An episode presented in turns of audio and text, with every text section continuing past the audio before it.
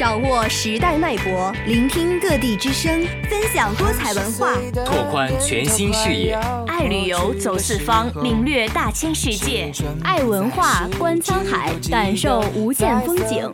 这里是文化新视野，让我们用独特的视角带你走进这个多彩的世界。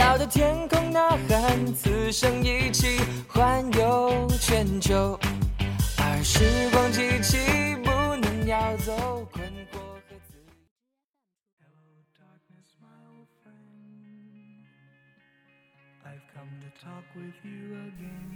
世界这么大，我想去看看。世界那么美，请你听我说。Hello，大家好，欢迎大家收听本期的文化新视野之走出国门看世界。我是主播李云燕，我是主播徐佳琪。十一假期刚刚过去，大家又回到了紧张的学习生活中。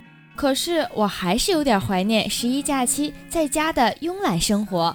哎，佳琪，你十一假期就宅在家里，没有看看祖国的大好河山吗？可别提了，本来我是满怀期望的，做着旅游攻略，向往着的稻城的牛奶河、漠河的极光、成都的火锅和广州的早茶。但是却被每个景区和网红美食点惊人的客流量拘禁在了家里。与其外出受罪，不如在家里好好休息几天。可不是吗？我十一假期去了杭州，那可以说是人山人海。回来想整理一波自己美美的游客照，可是照片里没有美景，只有人。十一黄金周的出行也是让我感到十分的后悔，但是没关系。本期的文化新视野，我们带你走出国门，去寻找一些冷门的旅游景点，人数大大减少，但是景色却绝不打折扣。一说到冷门的旅游国家，我第一个想到了尼泊尔这个位于喜马拉雅山脚下的小国。哎，那尼泊尔都有什么呀？尼泊尔很美，有喜马拉雅雪山，有博卡拉徒步圣道，有加德满都的人文风情。首先，我们来为大家讲讲尼泊尔的签证情况吧。签证需到尼泊尔大使馆办理，也可以找旅行社代办。尼泊尔在中国设有一个大使馆和三个领事馆，大使馆在北京，领事馆一个在拉萨，一个在上海，还有一个在香港。签证的费用根据在尼泊尔预期停留时间决定。十五天是一百七十五元，三十天是二百八十元，三个月七百元。这是指自己直接到使馆签证的费用，旅行代办的话要贵一些。在气候方面，尼泊尔属于典型的季风气候，一年分两季，每年的十月到次年五月是旱季，六月到九月是雨季，其中十月到十一月是尼泊尔的最佳旅游时间。这时候啊，气候温和，空气清新，能见度很高。十月份是尼泊尔最重要的节日之一——宰生节。在交通上和住宿上，尼泊尔境内的交通工具有两种：一种是为游客提供的，即旅游大巴和本地大巴。旅游大巴的车票可以住宿的宾馆或旅游区的旅行社预订，建议多问几家再做决定，以免被宰。本地人通常会报出高于本来价格五十或一百卢比的高价，条件一般的宾馆双人间价格都在五百到六百卢比之间，单人间可能会贵出一百卢比。宾馆一般都会有 WiFi 覆盖，本地一般使用太阳能热水器，因此在阴天或晚上不能保障有热水供应，但是仍然会声称二十四小时供应热水。另外说明，人民币和尼泊尔卢比的汇率大概在一比十五左右。说完了这么多，我们再来给大家说说尼泊尔的饮食吧。尼泊尔的饮食是非常多元化的，在首都加德满都基本上就可以吃到全世界的美食。加德满都里各国餐馆到处林立，除地道的尼泊尔餐以外，还可以吃到印度、中国、西藏、日本、意大利、法国等各国的美食，口味绝佳，消费低廉，经济实惠。尼泊尔本身并没有发展出自己特殊风格的烹饪，只是印度地区性烹调的变化而已。还有一部分是西藏演变而来的，而精致芳香的牛瓦里料理，只有在私人宴会时才吃得到。米饭是尼泊尔绝大部分地区的主食，山区人民的主食主要是玉米、小米、荞麦，大米通常是煮来吃，再配上扁豆汤、咖喱味道浓重的蔬菜和肉块。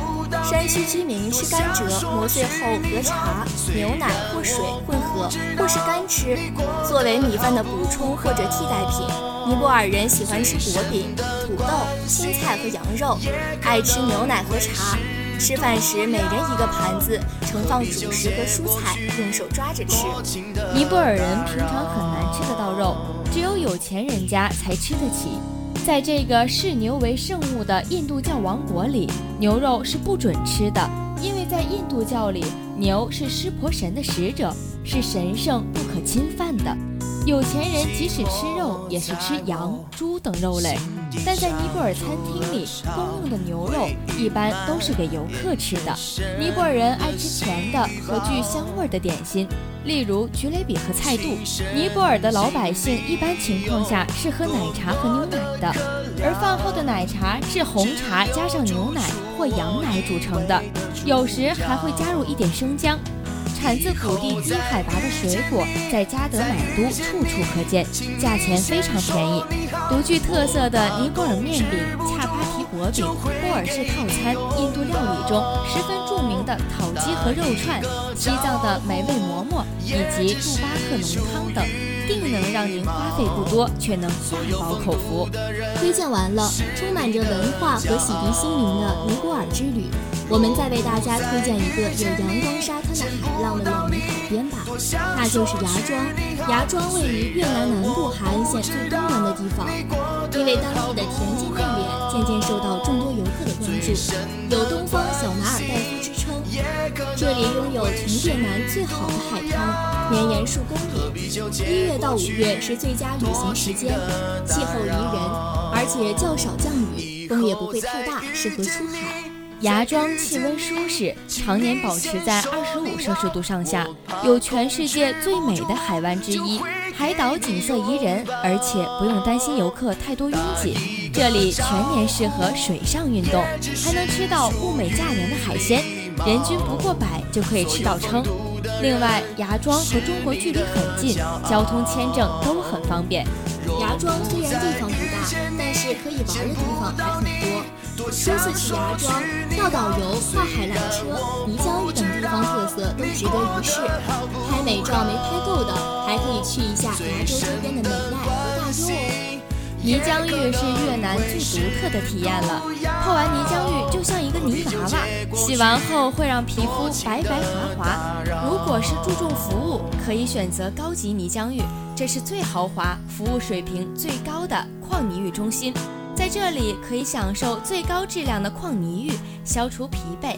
泥浆中富含大量的矿物质，有益健康，可以美容肌肤、消除疲劳、有助睡眠和消化等。另外，芽庄还有不错的人文风情。芽庄教堂是典型的哥特式建筑，天窗上雕刻了圣经的故事，各石色的石头墙壁也很复古。周末去教堂比较容易，当地信徒认真做礼拜的清净。教堂距离芽庄的火车站并不远，可以选在从芽庄出发去越南下一个目的地之前花半个小时浏览。这里也非常适合情侣拍婚纱照。除了芽庄教堂外，另外一个不得不提的建筑就是婆纳加占婆塔。占婆塔是芽庄所有景点中相对比较著名的一个，这里的建筑历史悠久，至今已有一千二百年。是印度教的建筑，非常的有异域风情。这里供奉的是天音女神，保护着靠海吃饭的渔民。这里有点吴哥窟的味道，但是规模要小很多。没有去过吴哥窟，可以好好游览一下占婆塔。本期的介绍就到这里了，道给大家的旅游景点有没有让你心动呢？我们推荐的旅游路线绝对是物美价廉，人还少，让你下下个假期不在家做宅女。以铜为鉴，可以正衣冠；以史为鉴，可以知兴替。下面让我们来了解一下历史的今天都发生了些什么事儿呢？一九五零年的今天，人民解放军进军西藏。一九七八年的今天，中国共产主义青年团第十次全国代表大会在北京举行。一九三一年的今天。中国地理物理学家秦自强出生。各位听众朋友们，今天的分享到这里就结束了。如果想了解更多更有趣的文化资讯，请继续关注辽宁大学大学之声文化新视野。感谢导播于浩然、赵子平，我是主播徐佳琪，我是主播云燕，让我们下期再见，下期见。